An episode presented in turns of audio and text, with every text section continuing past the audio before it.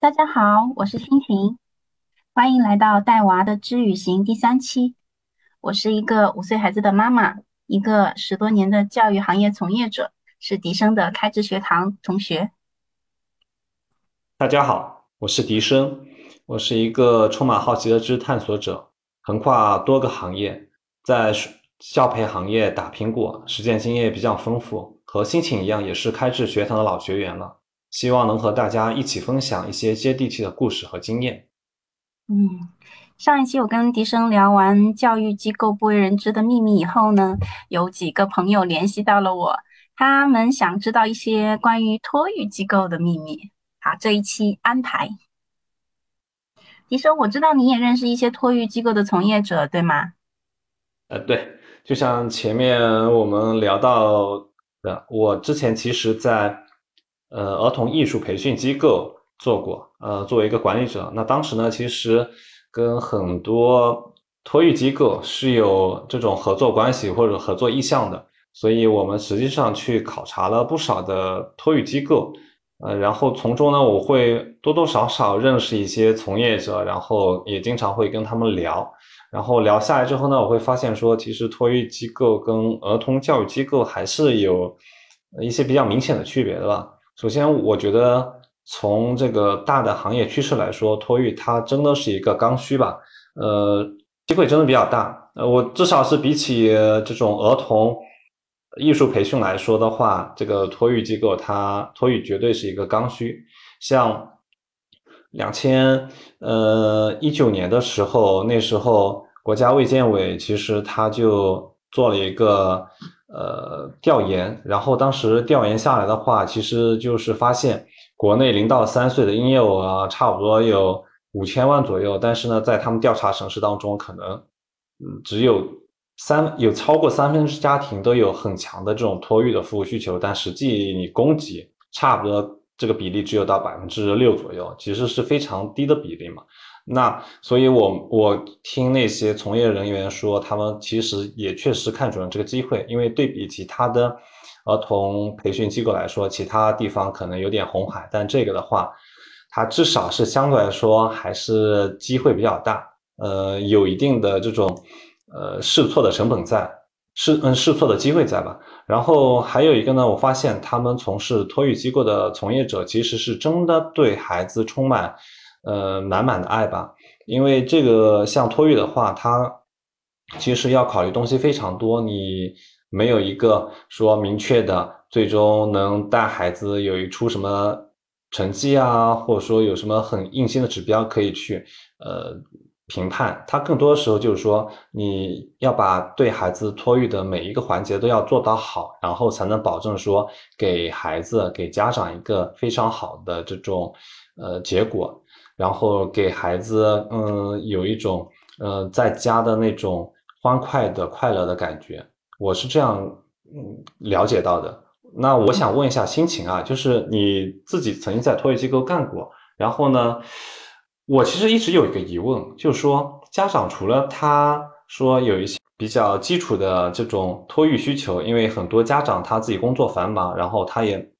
没办法在家就是安心的带孩子，所以他们会把会选择说，在这种零到三岁这个区间去选一些托育机构，呃，辅导孩子。那还有有有没有其他的他们选择托育机构的一些初衷呢？我想问一下。嗯，其实很多在我据我了解，很多的就是想把小朋友送到托育机构，都是想要有一个幼儿园学前的过渡，就是因为。嗯，其实市面上很多人已经普遍知道，就是说，呃，小朋友的幼儿园目前的话，像这两年，像尤其是一七年啊、一六年、一八年这这一波的几个小，就是出生的几个呃几个阶段的小朋友的话，他们去上学的时候，就是同班同学是特别多的嘛，然后就是可能幼儿园就是突然一下会有一点就是供不应求的那种，就是突然爆满。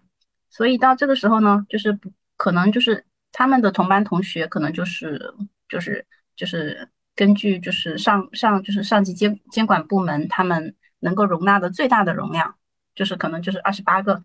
嗯，到三十二个左右，就是一个班两个老师加一个阿姨，然后却要配置二十多个学生、三十多个学生，可能一个就相当于是一比十嘛。然后就是入学的时候，就是可能同同一天入学嘛。入学的同一天的话，三十多个小朋友同时，呵 呵你你可以想象一下那种就是盛那种场景，就是这盛世，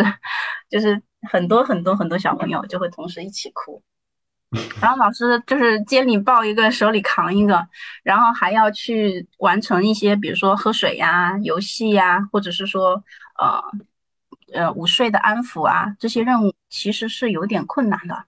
如果一个小朋友他在家里从来没有出去过的话，嗯，遇到这种情景，他其实是很难适应的。这个就是，但凡你 稍微就是推理一下，对吧，也能够大致的想象得到当时的情景。所以就是很多家长他是基于这种情绪，基于这种现状，所以他选择的托育机构，他可能就会提前几个月，嗯，是那个提前半年。他真的是，就是很多人说你为什么要把孩子送到托育机构？你是你不心疼你们家孩子吗？这么小就去，我肯定要等他大一点再去啊，上幼儿园的那一天再去啊。其实，呃，很多把小朋友送到托育机构，他就是因为心疼孩子。他说我不希望我们家小孩在啊上学的同一天那一天跟其他的小朋友一起哭，我希望他是能够是有一定的适应能力的。所以他送到托育机构去，他就会说挑选，就比如说师生比例。高一点的，就是一个老师可能对三到五个小朋友的那种托育机构，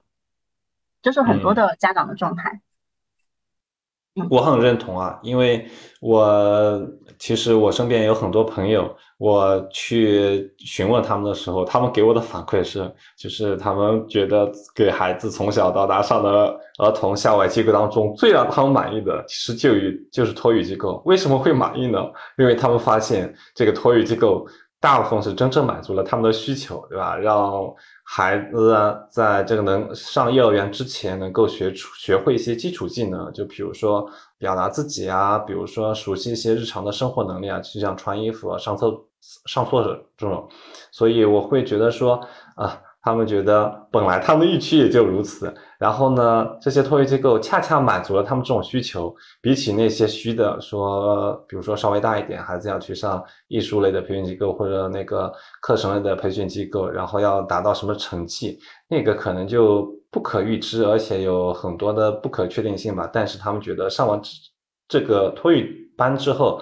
孩子的很多这种自理能力确实得到了提高。嗯嗯，是的。其实我有一点就是特别想跟就是挑选托育机构的家长去聊的一点，就是，嗯，其实托育机构呢，它跟嗯叫什么来着，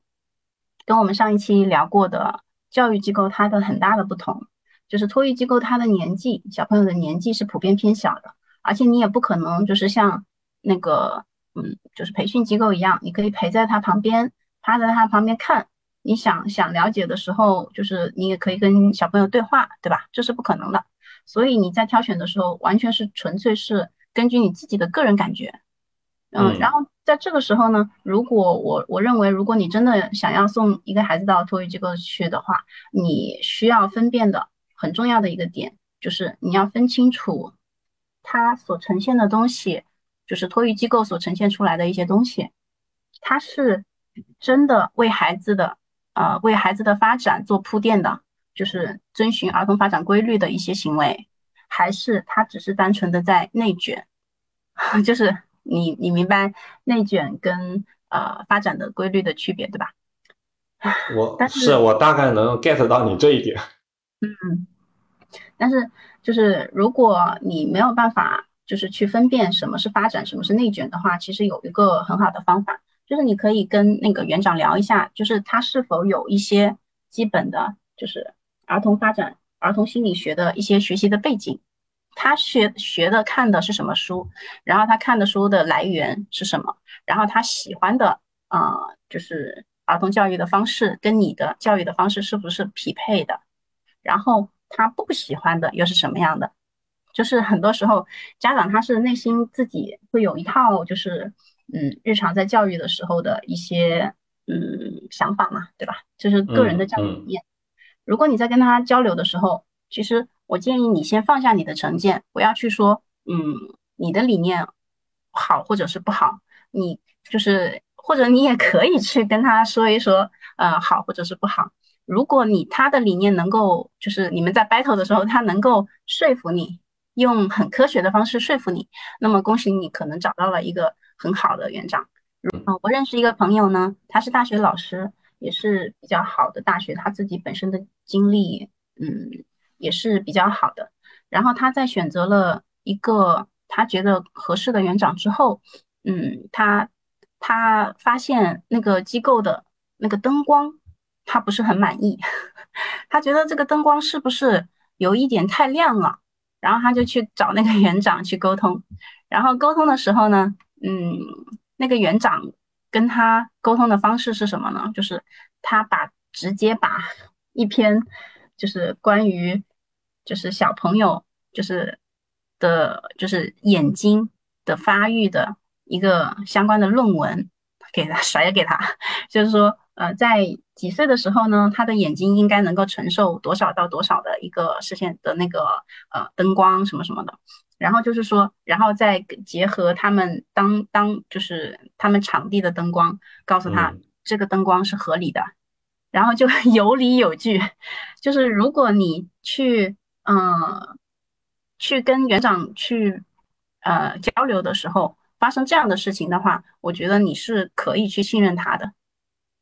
就是大概用这种方式去分辨，嗯，这个基本上我觉得碰到这样的园长，应该是可以很放心的把自己的孩子托付给他了，因为他基本上做的，不管是从这个呃机构的这个整体的布置啊建设，然后包括一些课程的呃设置上面，他应该都是有比较强的这种理论依据。去引导，而不是说一拍脑瓜子自己想出来的。我觉得这方面应该还是挺让人放心的。对，其实就是，嗯，你可以通过一些细节去，去侧面的观察和了解他嘛。就是，嗯，其实，呃，我说到的这样的园长，当然你不可能就是，嗯，你碰到的每一个园长都会，啊，做到这样的程度。但那心情，我们上一期节目本身聊的是儿童校外儿童培训机构嘛？呃，当然就是我们都知道，托育机构其实跟这些儿童培训机构是有一些很明显的区别的。因为一来呢是孩子的年龄是有一个很明显的区别，因为托育机构一一般来说我们是认为是零到三岁左右，而培其他培训机的话，因为涉及到一些更加具体的。呃，课程啊，或者说艺术类的辅导，所以他对孩子的年龄就有一定要求，可能差不多要从呃三岁开始，或者甚至于更大。那这时候其实，呃，不管是这个机构它环境的布置，还是说里面课程的布置，包括说老师的一些呃要求，可能都是不一样的。那我其实，呃，因为我自己没在这里面干过，但是呢，咱是做了很多的。课外资料，呃，提前做了准备的。然后我去大概查一下，我看到是说，在二零一九年十月份，其实国家卫健委就已经印发了一个这个托育机构它设置的一个试行的标准然后可以，其实可以在里面看到很多的硬性指标。当我真的看到这个，呃，设置标准的时候，其实我是有点惊讶的，因为我发现说，好像按照这个标准，就我看到的很多托育机构似乎是。不太合规的，就比如说这个标准里面，他提到说，这个托育机构它应当设置有室外活动场地，而我在我印象当中，很多的托育机构它可能就是设置在那个小区它的外围的商铺那一圈，那实际上是没有所谓的室外活动场地给他的。那你不，我们这边肯定不可能说认为你这种。呃，行人经过的这种非封闭的这种室外空间是符合需求的，至少我在我看来这是不符合要求的。还有一个呢，说这些托育机构它要有三保，是吧？保育、保健加保安。嗯，我觉得可能很多机构有保育加保健，但是保安真的咱没怎么见过。所以我会觉得说，其实对于托育机构的设置来说，呃，可能国家硬性标准还是非常非常高的。那我想问一下，心情一些，我我个人比较感兴趣的一些具体的指标啊，就就像我前面说的，我跟很多朋友交谈的时候，会发现说，他们对于托育机构的要求，呃，更多是希望孩子在进入幼儿园之前能够学会一些基础的生活技能。那其中最重要的无非就是衣食住。那我们首先来讲一下吃这方面。呃，在星星你看来啊，这个儿童餐餐食它重要吗？因为我很多朋友他们每次去选择托育机构的时候，可能第一个重要的点就是说他们会去看一下这个机构它的一些宣传页面上，看看他们的这个吃的餐食是不是好看。好吃这个是另说，首先他们看是不是看上去特别好吃，能否吸引孩子注意力？你觉得这个重要吗？嗯，据我了解，有很多的，就是家长在参考，就是选择托托育机构的时候啊，他会去看他的餐单，对餐单可能是。嗯，非常非常非常之看重，尤其是如果是家里曾经是奶奶带的的话，就是尤其是隔代养育的话，对餐单的重视程度也是非常非常的，呃，就是甚至可以说决定他是否呃进入一家机构的一个关键指标了。但是我个人作为一个嗯从曾经的从业者啊，然后包括我自己家小朋友也在啊，包括一些头部的一些托育机构待过，包括在一些。嗯，我了解的机构待，我的选择其实，嗯，就是我不太看餐单的，就是像我女儿曾经待过的一个托育机构的话，她可能会是呃，就是选择一个就是比较国际化的一个餐食的，就是一个公司，然后他会说那个公司的嗯那个创始人是有什么样的故事，所以他的那个呃公司里面的食材是多么多么的好。然后营养的配比是多么多么的完美，嗯，但是但是其实，嗯，在我看来，其实真的 不是那么重要，我不会太看重这个事情。首先，它这个跟就是小朋友他的那个生长发育也是有关的。其实小朋友很多时候他的生长发育，你可以倒倒回五千年看，就是我我们的五千年之前的小朋友，他是在什么样的条条件下，他可以长得很好。我们现在的小朋友在这个条件下，其实依然也可以长得很好的。所以，嗯，呃，像我认识的一个就是，嗯，一个博士，他们家是可能一个是就是关注于营养方面的，嗯，一个是关注于脑科学方面的。然后他们家自己在养育自己的孩子的时候，他们就可能说，小朋友就是每次午餐、晚餐就是可能水煮个土豆、两片叶子，然后时不时的弄一点鱼和一点坚果。就够了，就是没有说一定要嗯几菜几汤，或者是说 多么多么的搭配，因为在在他们看来，就是餐食的重要的程度，对于他未来发展的重要的程度，没有其他的一些包括思维模式、包括智力、包括他的游戏、包括呃其他的一些方面那么重要，所以他不会把主要的精力放在这个上面。其实不是说它不重要。只是说，他精力的分配上面不会使用那么多，不会使用就是现行的常见普遍的啊，大家去选择机构的时候那么多。嗯，那你会觉得在吃这个方面，那哪方面会更重要呢？因为前面你提到，就是可能这个机构它提供的儿童餐本身，其实它。搭配是否特别丰富，或者说看上去特别好看、好吃，呃，这些其实就是不是那么重要。那你觉得在吃这个上面，什么会更重要一点呢？我觉得吃上面只要，嗯，我不太看餐单的，就是只要他有提供吃的 就已经够了。就是现在的饮食的方面，就是去克扣啊，或者是去，嗯，去在上这个上面去。呃，做出很不好的事情来，使用一些坏的菜呀，什么什么的，这个这个几率是很低的。就是，嗯，你稍微选好一点点档次的话，一般都不会出现这个问题，所以它不是一个很重大的一个指标。然后在餐食上面，可能就是你反而去可以去跟老师沟通的是，就是小朋友的进食习惯是什么怎么样养成的，就是会不会喂饭。其实，其实很多时候有的机构。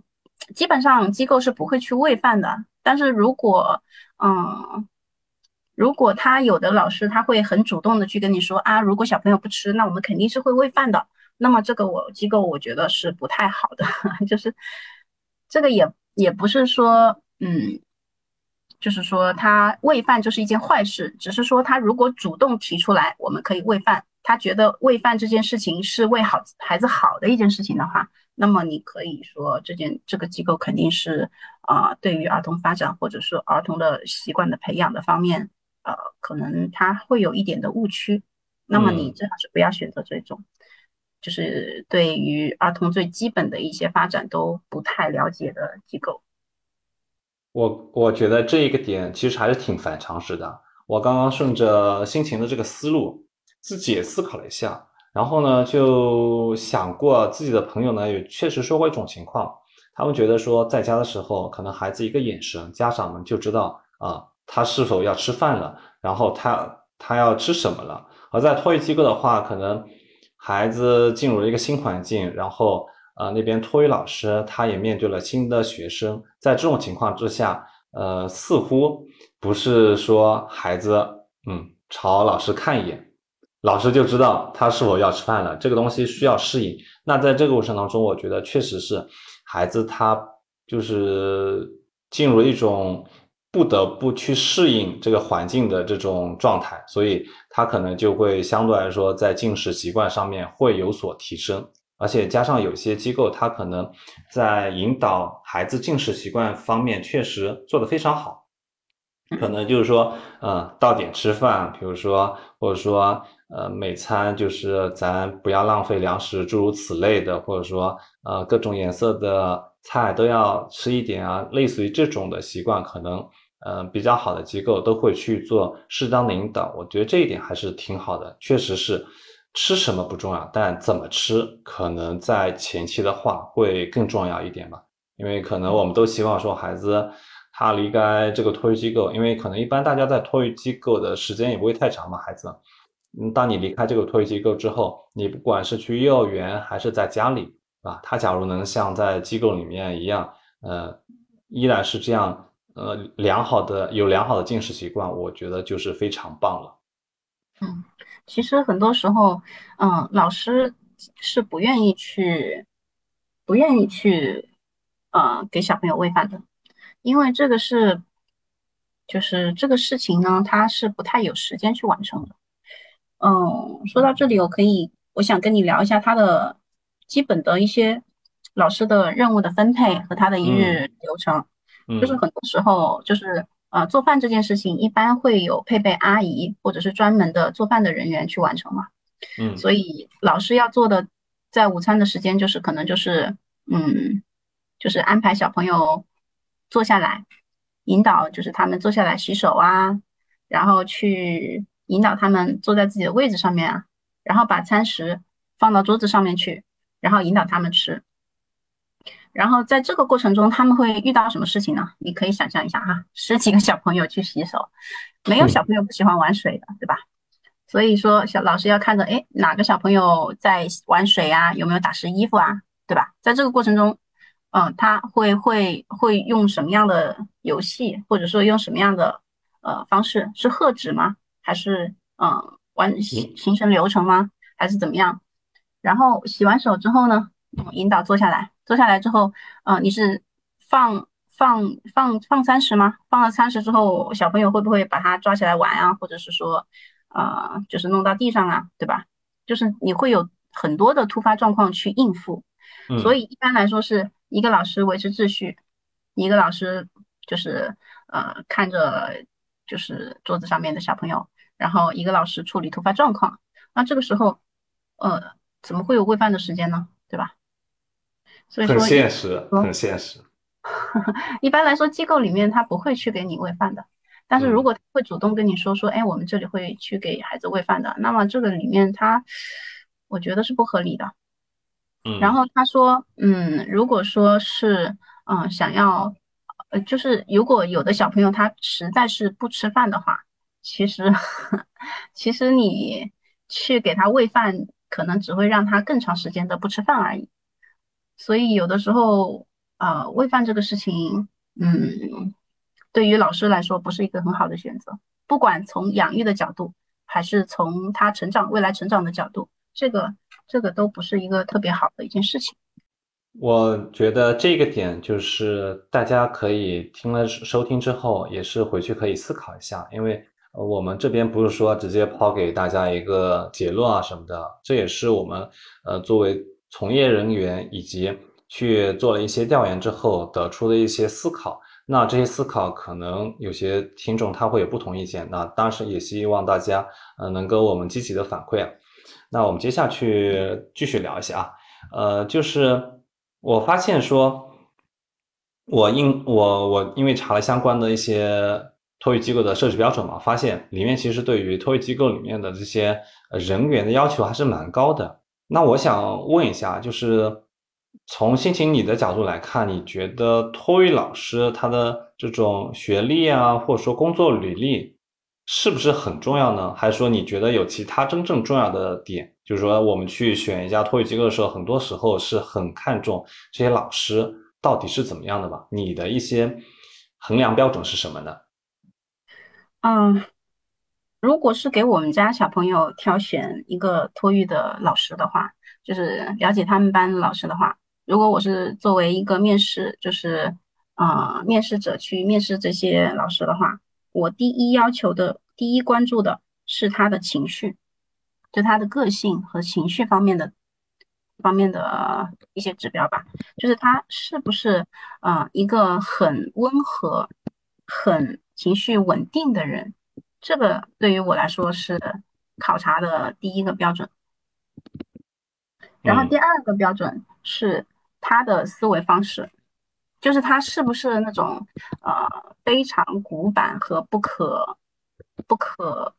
他有没有一些觉得必须要这么做的事情？就是如果你发生了什么事情，他必须要按同一种方式处理。我我觉得他如果不够灵活的话，这个也是我觉得不太嗯，我不太喜欢一个老师的方面。至于他的学历，就是他曾经在多少个机构担任过过老师，担任过多少年，包括他的呃多少证书，呃，当然有一些就是比较呃，比如说比如说类似于 AMI 啊，或者是说比较多的一些有比一些比较被市面上认可的那些证书，它肯定是会加分的。但是如果就是一些普通的证书的话，我觉得嗯。它不是我第选择选择选择它的第一要求。嗯，就我，因为我前面咱们聊的时候，其实心情已经说到了吧，他其实还是蛮看重这个托育机构，呃，管理者就是园长，他是否有一些这种儿童心理学的学习背景什么的，但是。呃，其实似乎你对于下面的这种托育老师的要求，其实是更希望他们能够灵活处理，呃，日常生活当中的一些呃事情吧。因为我们都知道，在托育机构，因为孩子还比较小嘛，经常会有突发性的事情发生。你不是说你啊，你有很好的这种学历，然后你学了很多东西，然后你直接能够在呃现场灵活的去使用。一些解决方法，我觉得还挺难的吧。就我们经常也看在媒体报道中看到，有一些托育机构可能孩子之间可以发互相互相推拉，或者说就像你刚刚所说的，对吧？一直去玩水啊什么的，其实这这时候确实是需要家那个老师他用一些更灵活的方式去处理，因为可能每天发生的事情都是不一样的，你不可能说你干的时间。越长，然后你可能经验丰富，但不代表你就能灵活的、很好的处理每天发生的突发状况了。这方面的话，可能，嗯，从我自己的角度来看，我会觉得说，刚刚辛勤的发言呢，它既像是一个家长的发言，同时也像是一个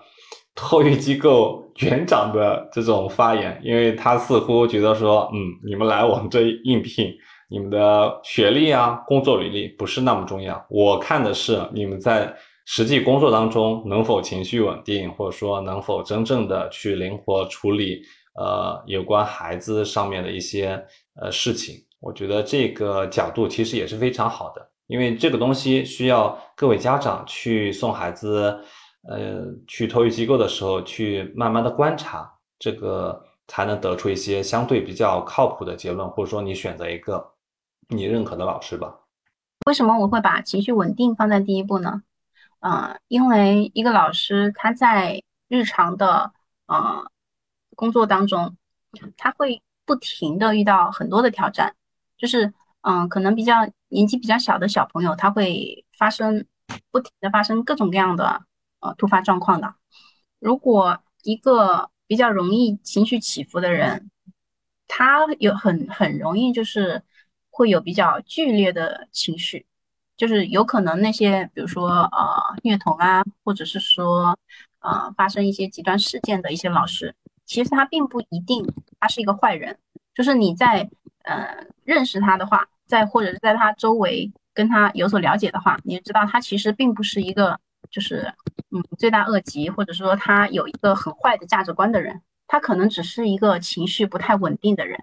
所以在情绪稳定这一块，我觉得是嗯。评判一个老师能否胜任这个工作的一个很很基本的指标，就是你不要去挑战他做不到的事情。一个情绪不稳定的人，他很多时候他真的是就是做不到的。所以一个嗯一个温和一点的，或者说反应有一点温吞吞的、慢吞吞的一个老师，他可能是一个情绪会比较稳定和平和的人，就是发生很多。的事件，他就可能就 会慢一拍，但这个时候呢，对你的小朋友来说，可能是一件好事。虽然说情绪反应慢一拍，可能对他的领导来说啊，可能不是一件让他的领导感觉到开心的事情，但于但是对于一个呃小小小朋友的照顾者来说，对于一个家长来说，对你来说可能会是一件好事情。嗯，然后我说的第二个。嗯，思维开放其实并不是说啊，并不是说他处理问题的时候，处理呃突发状况的时候是不是灵活的。其实这个主要还是思维，就是就是思维方面的。因为小朋友在他很小的时候，他是会无条件相信他周围的人的嘛，他的所有的感觉都是打开的。就是如果你在跟他交流的时候，告诉他一个很绝对的答案，他很容易把这个当做他的认知基础，去以此来认识世界。就是彩虹一定是赤橙黄绿青蓝紫的，或者是说，嗯，房子一定是下面一个正方形，上面一个三角形的尖尖的。就是很多时候像这样的一些，嗯，固定的思维框框和思维模式。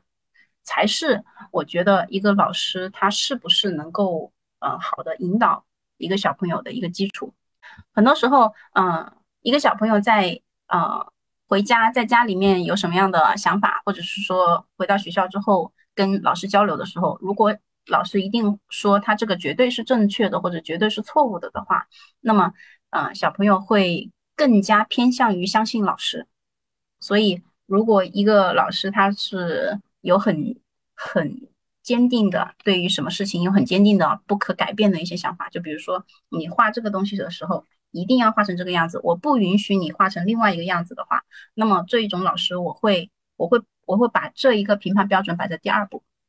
我会觉得这个事情是非常重要的、非常有影响的一件事情，我我会尽量避免这种思维比较固化的老师，这是我看中的第二个第二个重点。似乎在在我看来，这两个其实是，呃，尤其是第一个情绪稳定性，它其实是可以作为一个平均标准来看待的。就是基于这个情绪稳定，标于一个低于一个标准值的老师，其实的确可以直接 pass 了，因为，呃，小孩子本身他，因为他大脑发育的缘故，在小时候。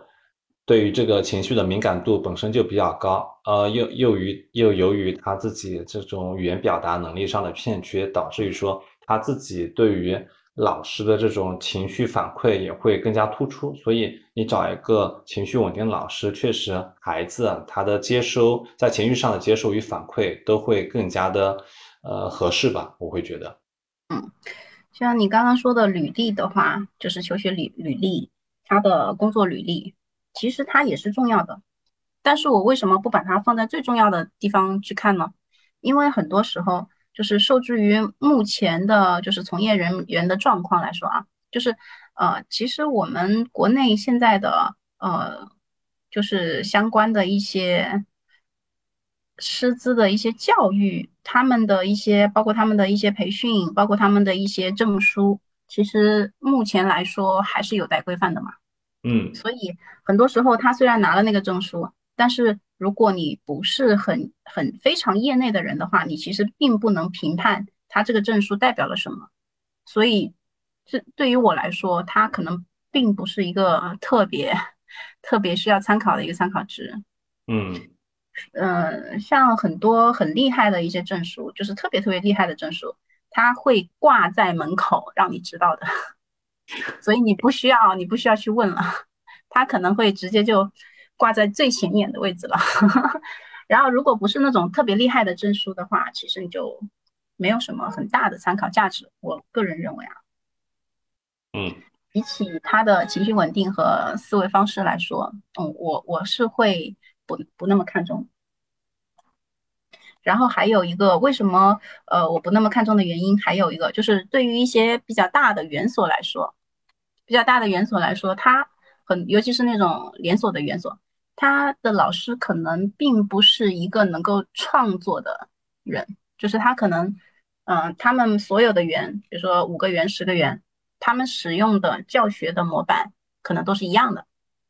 就是所有的人他可能更多的会作为一个啊、教材的搬运工的模式，你明白教材的搬运工吗？就是明白。因为实际就是上我会发现这个情况应该不仅仅是在儿童托育了，应该是在整个儿童培训行业应该都是一个通病吧。因为很多机构它其实是没有足够的师资力量去进行呃教学教研工作的展开的，所以很多时候就是在淘宝啊，或者说其他渠道去购买一些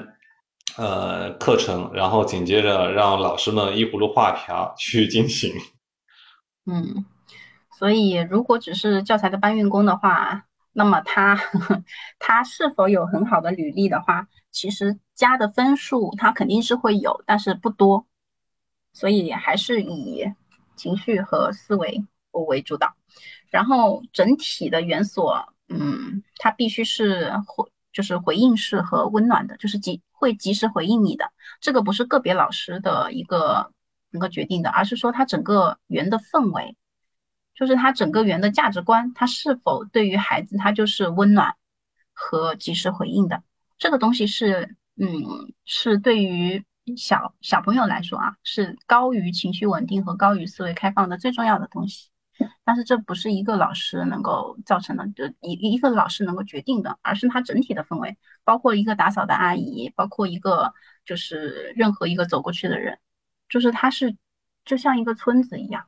就是他提供给你的整个社区的一个感觉，这个也是你去呃走到园里面去的第一感觉，就是你可以去感受一下的东西。嗯。那我们刚刚聊了很多，涉及到这个托育机构里面老师，我们对他的一些呃标准的界定啊，或者说一些看法。那我想我们再谈一下这个家长本身吧，因为实际上我们会发现啊，呃，家长把孩子 送去托育机构，虽然本身一般来说。呃，要求不会太高，只是希望说机构里面做好这种保育工作啊，呃，或者说适当进行一些呃习生活习惯上的引导，然后让孩子形成一些美学上的呃见解，这样就可以。那实际上我会发现，有些家长他还是会忍不住去攀比。我相信心情你这方面是会特别有感受的。因为就我自己所见，我那些同学，他们把自己的孩子送进托育机构之后，其实还是说希望自己孩子在那边能够多多表现好，对吧？把他们送到呃进那个机构之前，一般家长都会给孩子打气，说儿子或者女儿，今天在托育机嗯哪哪机构一定要好好表现哦，然后要好好吃饭什么的，似乎在进行一种比赛一样的，你知道吗？嗯，其实这个就会，说到家长的攀比，这个东西真的不是不是只存在于托育的阶段，是是吧？对吧？嗯就包括到我们现在都逃脱不了这种攀比了，就是包括我们自己的父母都不一定能够，是吧？我们现在都可能没办法逃脱，所以攀比这件事情，我觉得它是就是没有没有没有太多太太大的那种摆脱的可能性，但是我觉得，嗯，很多时候你要分清楚。就是哪些是重要的，哪些是不重要的，就是你应该比在那些重要的事情上面。像有的小朋友就是可能会说，我希希望我比比谁的孩子更乖，然后有的机构他可能会说比我们小朋友的哪些技能更好，啊，有的时候就有的机构他可能会比就是我的就是呃各方各面吧，反正你可能就是家长在同样的比的过程中，你自己首先要端正一个心态。然后知道就是，嗯、哪些是为了孩子的成长而比，哪些是为了你自己面子而比。就是如果能够同时兼顾到两者，那肯定是最好的。就是比如说你们家孩子新有有一个新的学习、新的突破、新的高光时刻，那么你跟托育机构，那么他们肯定是同时都开心嘛。但是其实有一些攀比呢，就比如说比谁更乖，就是可能在机构里面，他可能会。呃，包括有一些家长啊，他也会觉得说我们家孩子，呃，更乖、更听话，就是整整齐齐的坐在桌子上一动不动。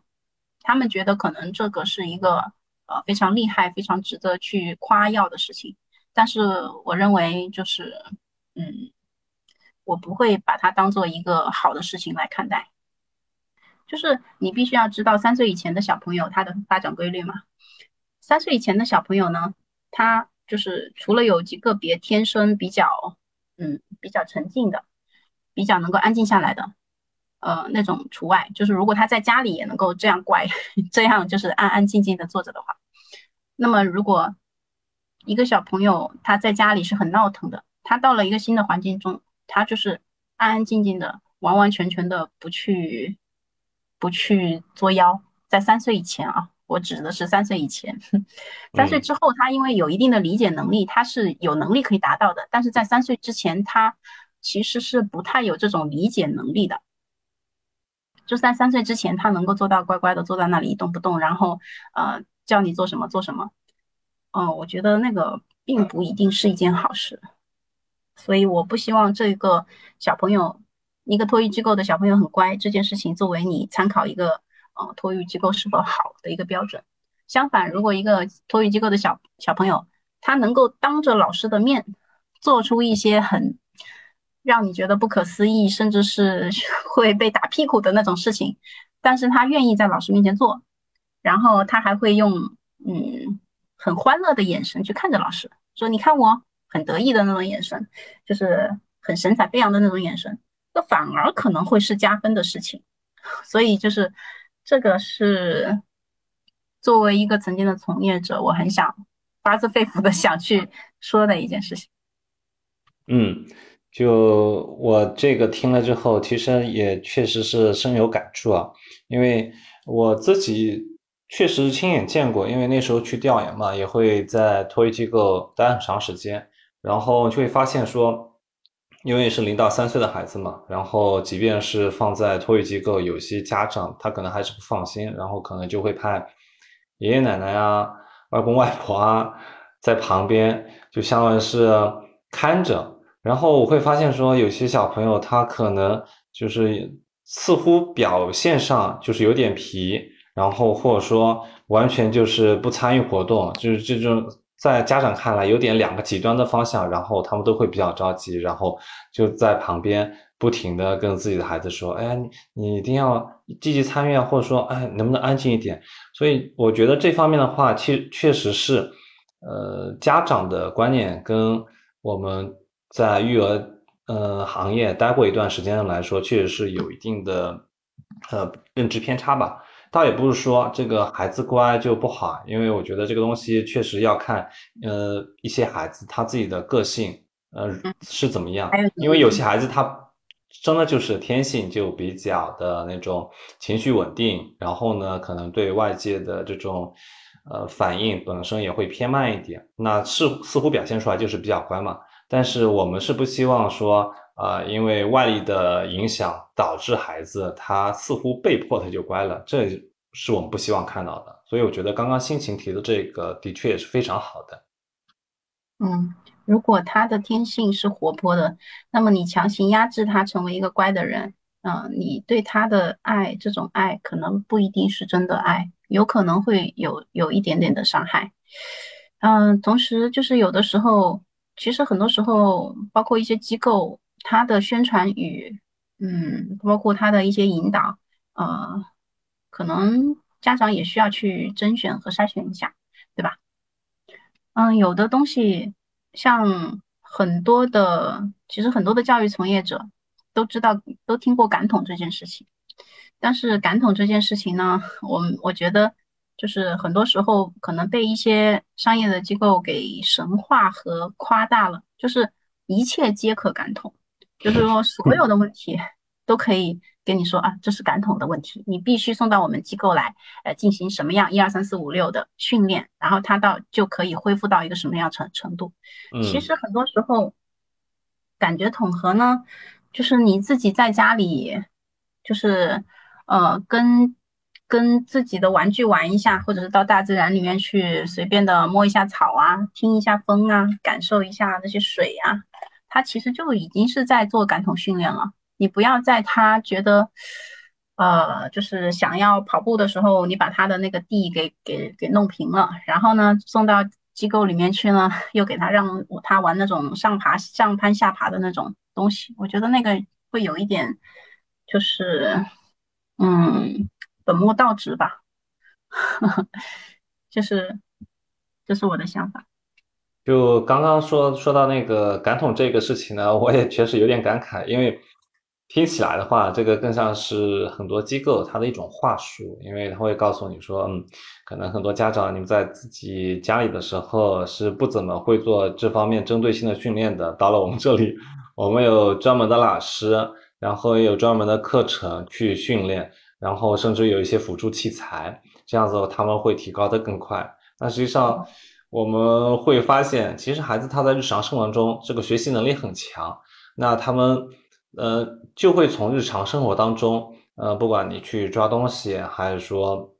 呃看着爸爸妈妈去做一些事情，然后模仿去做，其实已经是在训练自己的一些感统能力了。确实是不需要说你只有去了机构你才能做好，其实并不是这样子的。我们只是说机构它可能更系统一点，但不代表呃它一定就做得更好，这只是一个相对而言吧，我觉得。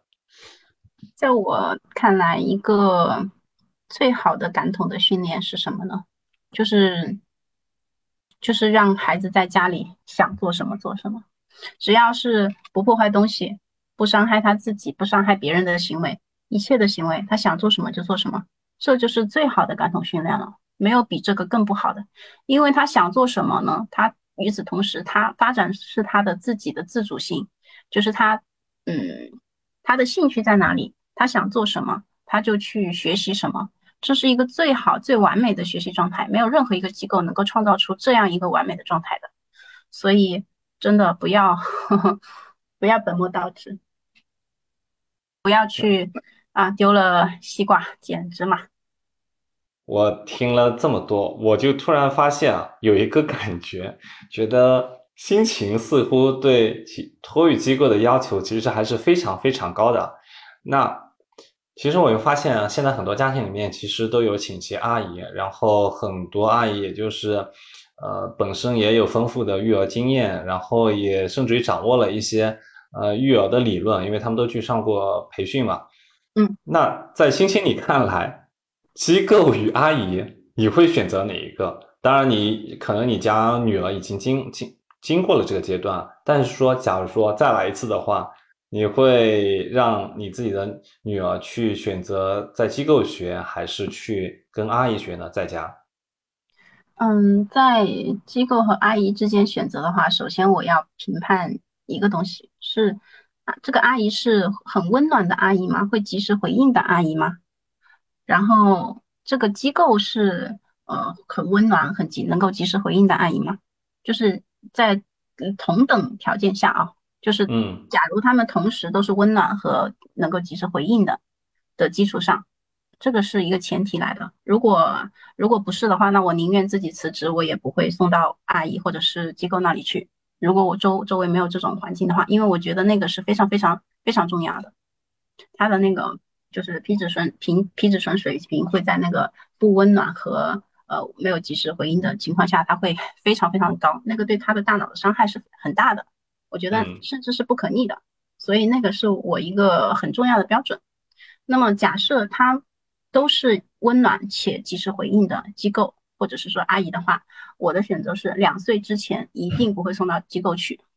但凡我有点条件，我都选择在自己家的请阿姨也好，请老人也好，我自己离职也好，两岁之前我是不太会送到机构去的。因为两岁之前其实他很需要，就是他想做什么，该做什么就去做什么，就是他需要自由，他也不需要社交。就是 他那个时候可能也会有一些社交，看似看似社交的东西，就是嗯，跟别的小朋友互动啊之类的。但是更多的时候，他会把别的小朋友当做一个嗯玩具之类的东西，而不是而不是跟他一样的人类。所以两岁之前，我觉得他是没有社交需求的。那么就选择一个价格合适，然后又能接受的就行了。但是我更我更更倾向的是两岁之前一对一的照顾孩子。然后，然后两岁之后呢，我会倾向于把他送到就是高质量的托育机构去。我觉得这个是这个是我的选择。然后我对高质量的要求呢，刚刚除了说了刚刚那几样，我其实还有一个要求是，我希望他能够保证睡眠。就是我希望我可以跟那个，就是其实，呃，所有的机构它都会有一个流程表，就是今天做什么，明天做什么嘛，对吧？它会有一些一一日流程，早上。呃，几点钟到？然后玩什么游戏？有什么安排？唱什么歌？跳什么舞？或者是吃什么东西？一般会有一个三餐两点，就是一个嗯，早餐就是哎，一般托育机构应该是两餐两点，一个早餐，一个午餐，然后十点左右和下午三点钟之左右会有一个水果，或者是说五点，啊，这是一般两餐两点。但是晚餐一般是在家里吃了。对对，一般是这样，一般都是四点半、五点到五点半之间就接走嘛。嗯，然后呃，可能中间就是如果我们家小朋友要睡午睡的话，我会我会我会要求，如果我无法控制的话，我会要求说，嗯，尽量的不要不要让我们家小朋友起床了，就是别的小朋友在就是就是到到点起床，如果他还在睡的话，你可以允许他继续睡觉。我觉得这一件事情也是非常重要的。嗯，因为小朋友都小的时候吃好睡好玩好是最天大的事情，就是睡觉是会影响他脑发育的，这个是很重要很重要的一件事情。就是所以我会希望说老师能够那个那个园所他能够允许我们家孩子到再多睡一点午睡，不是说不睡午睡，而是尽量的多睡一点午睡。如果他万一一定不睡的话。我我也不希望就是去用对抗的方式强迫他睡，就是最好是顺其自然的睡觉，睡到几点起他就几点起。他下午没有完没有没有完成一些什么项目也没关系。如果是因为他睡觉的话，因为睡觉是大于玩耍的，在我看来，嗯，对，就是我对嗯机构的要求。然后还有一点的话就是，呃，这一点也是跟家长说的，就是有的时候呢。就是跟老师交流育儿问题的时候，希望就是家长能够，就是很明确的知道自己呃想要什么，然后直接提出要求。如果你不出提出要求的话，其实呃就是园所可能很会引起误会，就是你希望他对你的小朋友就是多穿点衣服，少穿点衣服进行干涉。如果你不不不直接提出来，旁敲旁敲侧击的去说的话，其实是老师是呃很难以知道你的那个量的。就比如说，呃，有的家长他会说，我希望他正常的穿衣服，但是正常是个怎么样的正常法？就可能在这个沟通的时候，你可以直接跟他说，在多少度的时候，比如说在今天的这个天气，你给他多加一件衣服或者多减一件衣服，用这样的方式去去跟机构沟通的时候，你可能会更能够获得你想要的。嗯，我呢这边我自己呢跟心情可能会有一点点观念上的细微差别吧，因为刚刚就是聊到说，这种高质量的机构与高质量的 阿姨相比啊，呃哪个会更好嘛？因为心情他是觉得两岁以前的话就是放在家里，可能请一个阿姨或协协助自己照顾孩子是更好，然后呢两岁以后，嗯可能高质量的机构相对来说。嗯，会更好一点，因为我自己呢，呃，没有第一线的这种经验。我呢是看了一些相关资料，然后也去看了一些日本的有关托育机构的纪录片嘛。呃，在那个 NHK 的纪录片里面，其实似乎在日本的话，他们是把托育工作看成一个很重要的社会化进，就是孩子进入这个社会的很重要的一堂课来看待的，所以他们会。呃，希望说孩子在这个托育机构里面能够作为一个社会成员去参与一实际的一些生活，他们要一起做同样的事情，然后他们也要重视合作，甚至于可能呃会让孩子在里面呃一起拖地啊什么的，就是拿着抹布在地板上。当然，这个其实是有他们自己国情在啊，但是。呃，这个片子其实也是引发了我的一点思考啊，就是说，我们家长很多时候对于机构，嗯，托育机构，包括说我们很多从业人员，可能对托育机构的定义都只是说，把它作为孩子进入幼儿园之前的一个踏板而已，就是说让他学会一些基础技能，然后渐渐的学会跟他人沟通，这样就够了。但是我们在其他的国度里面发现，他们似乎把托育看成一个更加重要的事情。呃，他们同样也要，也也同样面临着我们国家一样的情况，就是说，呃，机构少，然后，呃，少子化现在情况也严重，然后呢，可能每个托育机构里面带的孩子也都不多。在此情况下，他们可能就觉得说，托育多作为，呃，一个孩子步入社会。很重要的，嗯，第一堂课就似乎把它的意义拔到了一个非常高的高度。我觉得这个其实我们也可以思考一下，作为不管是作为从从业人员还是家长，因为实际上这是给我们对这个托育工作提出了一种新的看法，就是我们可以一起去其糟粕，去其精华，对吧？呃，今天呢跟心情聊了很多，呃，对托育也有了一个呃更加深入的了解。现在我觉得可能我要收收回我的一点心思，因为之前一直还觉得这个机托育工作应该是一个非常好的行业，还想重新回去 参与一下。结果听心情讲了这么多，我觉得嗯，首先这个托育它虽然是刚需很重要，但确实门槛非常高，不管是这种环境的设置啊，还是对老师的要求，真的是非常非常高。所以我觉得。放到我自己身上，我作为一个以后的爸爸，我可能会觉得说，托育很重要，但是我们对托育机构不要有过高的期待，因为我们得明白自己的需求是什么，然后孩子在这个托育机构里面能够获得的到底是什么。然后另外一方面，就像心情刚刚所说的，呃，托育机构里面你要考虑的点其实是更多，因为呃，孩子年纪还非常小，那这时候你作为父母，然后你去综合考量东西，其实比起我们上一期节目所说的儿童培训机构来说，似乎还要更多一点。不管是包括说心情反复提及的老师的这个情绪稳定性这一点的话，可能在托育机构里面就是尤为重要。所以这个托育机构，对吧？培呃是。我们自己去开这个培育机构的门槛很高，然后家长去选托育机构的门槛其实也挺高的，所以我们希望经由这一期节目能够带给大家一些新的观点，然后引发大家一些好的思考，同时也顺由心情的一些思路，能够更加条分缕析的去选择适合自己的孩子机构。今天这一期节目就到此结束，谢谢大家的收听，我们下期再见。